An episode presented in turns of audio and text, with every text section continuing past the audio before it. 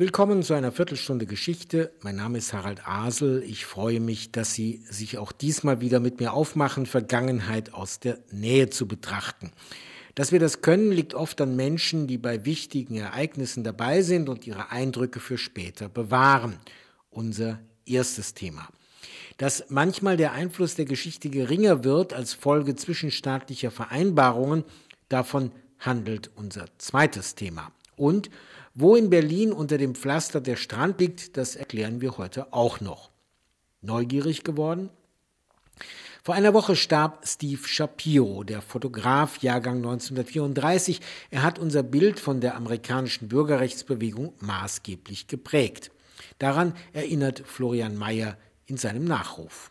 Gelassen und geduldig. Ein ruhiger Fotograf, der seine Bilder mit einer starken Stimme sprechen lässt.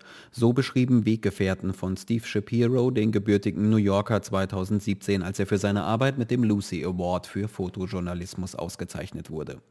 Wie Bilder mit einer starken Stimme für sich selbst sprechen können, lernte Shapiro von William Eugene Smith, der unter anderem durch seine Arbeit als Kriegsberichterstatter im Zweiten Weltkrieg und durch Bildessays über soziale Missstände den modernen Fotojournalismus bis heute prägt. Shapiro nahm die Arbeit seines Lehrers Anfang der 60er auf, schoss Essays für die Times, den Rolling Stone und das Life Magazine. 1962 kam es dann zu einer für Shapiro entscheidenden Begegnung, wie er dem Sender PBS 2020 verriet. I had started freelancing for Life magazine and in 1962 1962 habe ich einen Text von James Baldwin gelesen, den er für den New Yorker geschrieben hatte. Das hat mich so bewegt, dass ich das Live Magazine fragte, ob ich eine Fotoreihe mit ihm machen könnte. Sie haben ja gesagt, er auch, und dann bin ich ab 1963 mit ihm von Harlem aus in die Südstaaten gereist, nach North Carolina, Mississippi, New Orleans into uh, North Carolina, into uh, Mississippi, into New Orleans. Die einmonatige Reise mit dem schwarzen Schriftsteller und Bürgerrechtler James Baldwin hinterließ Spuren bei Steve Shapiro.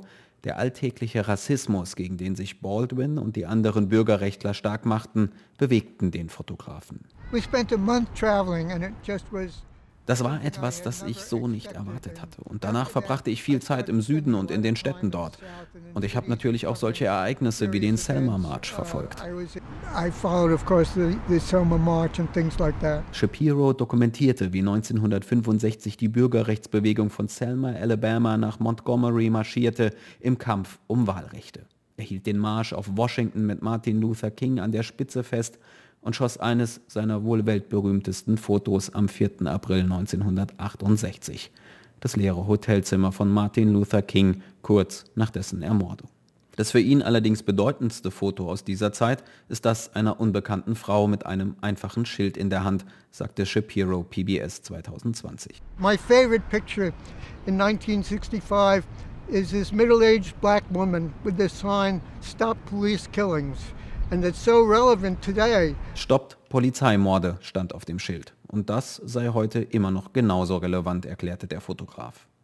In den 70ern und der Zeit danach wurde Steve Shapiro zu einem der beliebtesten Fotografen unter Hollywood-Stars, fotografierte Marlon Brando für den Film Der Pate, Robert De Niro für den Film Taxi Driver und fertigte Plattencover für David Bowie.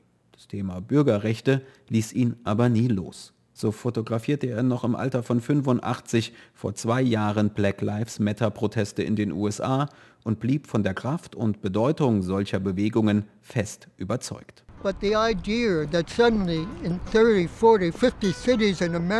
Die Vorstellung, dass in 30, 40, 50 Städten in Amerika tausende Menschen auf die Straße gehen, das ist eine großartige Sache in unserer Zeit. Es bleibt die Frage in Verbindung mit viel Hoffnung, ob das weitergehen wird und ob das wirklich etwas hier verändern wird.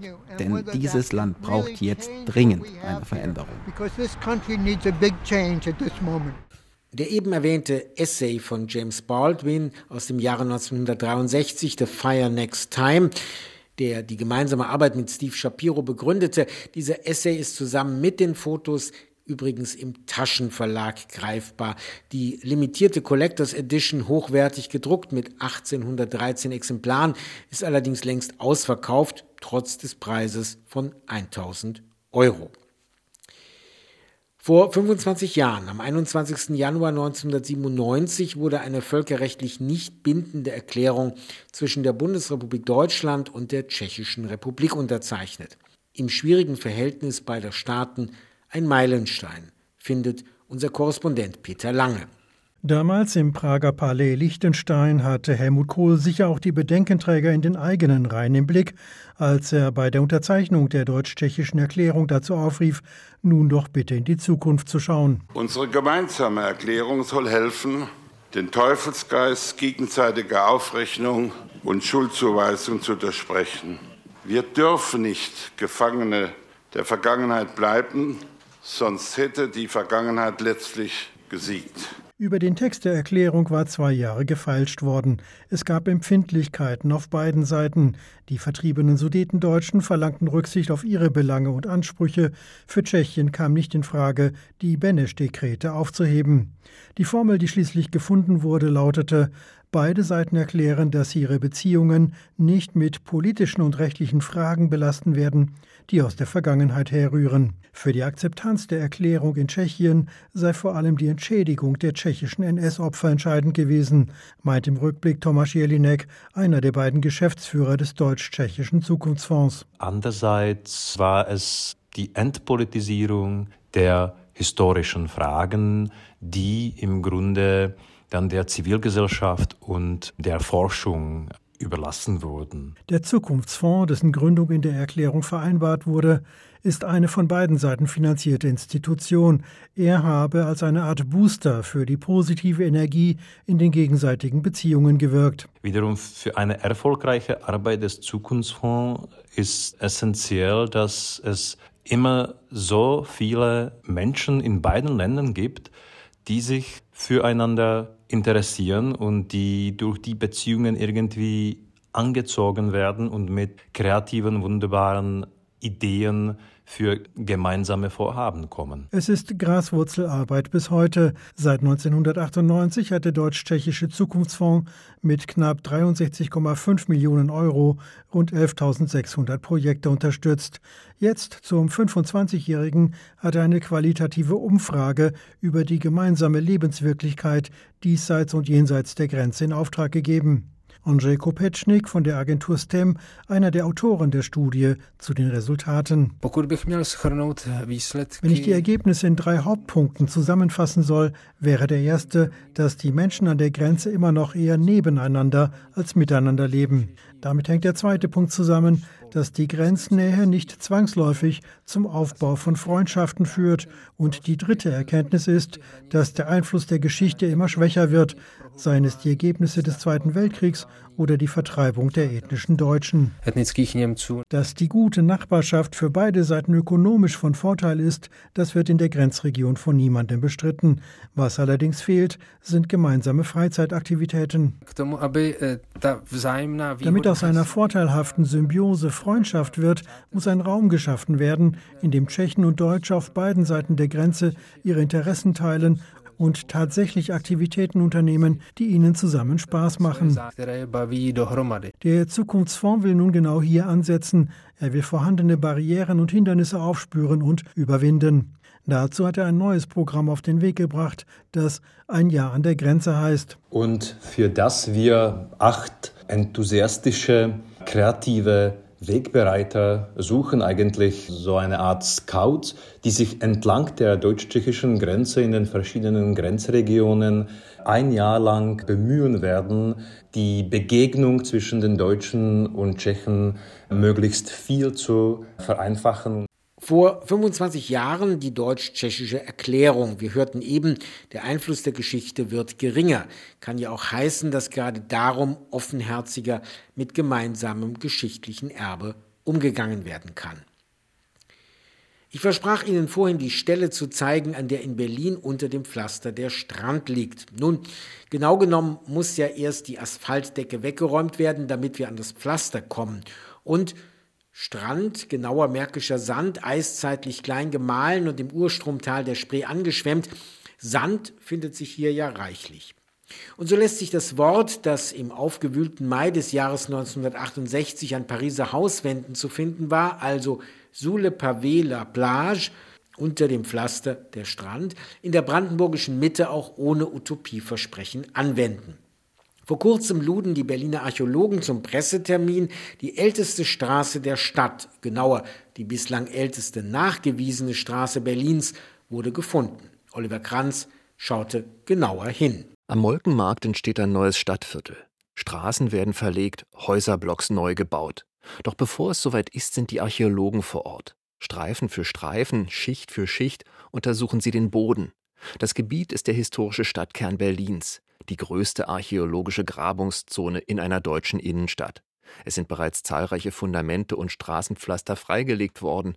Der Bohlendamm ist aber etwas Besonderes. Er ist fast 800 Jahre alt. Also ich habe selber nicht damit gerechnet, dass wir in Berlin einmal so fantastische Holzerhaltung haben. Schwärmt der Berliner Landesarchäologe Matthias Wemhoff. Denn im Gegensatz zu dem, was alle immer meinen, ist Berlin eigentlich relativ trocken. Also wir haben meistens Sandinseln, auf denen gebaut wurde und da ist kaum was erhalten. Aber an dieser Stelle ist es offensichtlich anders. Hier hat man eine riesige Infrastrukturmaßnahme Vorsicht, das ist wirklich die älteste Straße von Berlin, die Sie hier sehen können. Sie ist etwa sechs Meter breit, kommt mit einer leichten Kurve vom Mühlendamm und verläuft parallel zur Spree. Also es ist eigentlich genauso, wie die Straße heute verläuft. Und es ist auch kein Zufall, dass dieser Knüppeldamm oder dieser Bohlendamm hier genau in der Mitte der Straße liegt.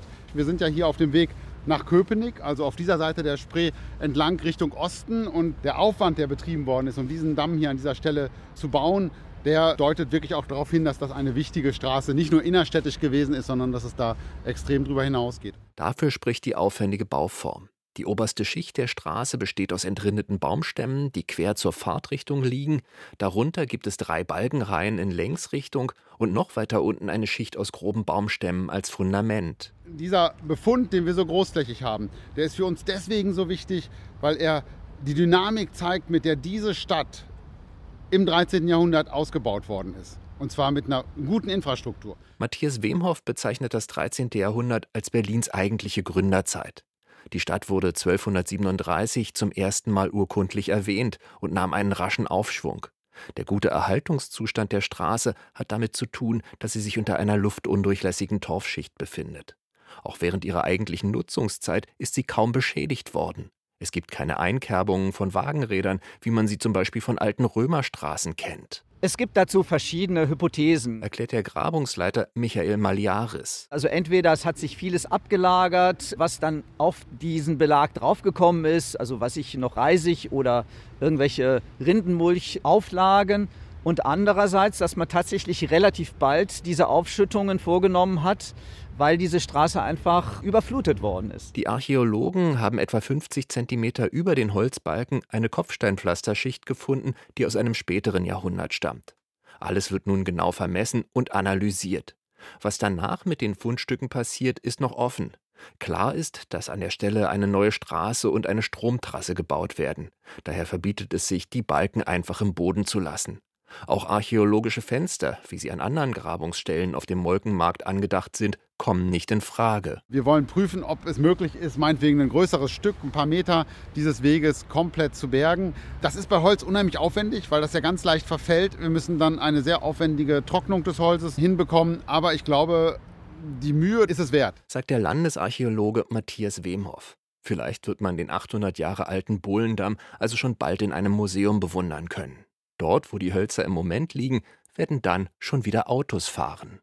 Unter dem Pflaster der Strand. Dabei wird es immer schwieriger, in der städtischen Mitte solche Funde zu machen, geschweige sie denn an Ort und Stelle zu konservieren. Die aufwendigen Bauarbeiten, die zur Entdeckung der archäologischen Sensationen führen, die räumen zugleich das Feld leer, lassen also nichts für nachfolgende Generationen. Die haben ja dann vielleicht neue technische Verfahren oder andere Forschungsfragestellungen. Es geht nämlich tief in die Erde hinein, wenn heute in Berlin gebaut wird, tiefer als bei früheren Häusern. Und so werden die zivilisatorischen Schichten, also Schutt und Müll früherer Jahrhunderte, beiseite geräumt. Etwas Hoffnung habe ich natürlich immer noch, dass sich die Vergangenheit im Stadtplan lesen lässt, aller Umgestaltungen zum Trotz. Denken Sie an die nationalsozialistische Planung von Albert Speer oder die autogerechte Stadt im Westteil nach 1945, die sozialistische Stuckatur im Ostteil. Wer beispielsweise den nicht immer geraden Verläufen der Ausfallstraßen nach Norden folgt, Müllerstraße, Schönhauser Allee, Prenzlauer Allee, Greifswalder Straße, merkt bald, da bewegt er sich auf früheren Feldwegen. Und diese Feldwege hielten sich an die Grundstücksgrenzen der Felder von damals. Nächste Woche ist der Berliner Historiker Michael Wild bei mir zu Gast. Von ihm wird dann nämlich ein neues Buch vorliegen über deutsche Geschichte zwischen 1918 und 1945, zerborstene Zeit. Warum es noch eine Gesamtdarstellung dieser Jahre braucht, was das Besondere an Wilds Zugang ist, das wird er mir sicherlich erläutern. Michael Wild ist derzeit noch Inhaber des Lehrstuhls Deutsche Geschichte im 20. Jahrhundert mit einem Schwerpunkt in der Zeit des Nationalsozialismus. Zum Ende des Wintersemesters, also in wenigen Wochen, wird er emeritiert. Und das war für heute Geschichte, Vergangenheit aus der Nähe betrachtet. Für Ihre Aufmerksamkeit bedankt sich Harald Asel.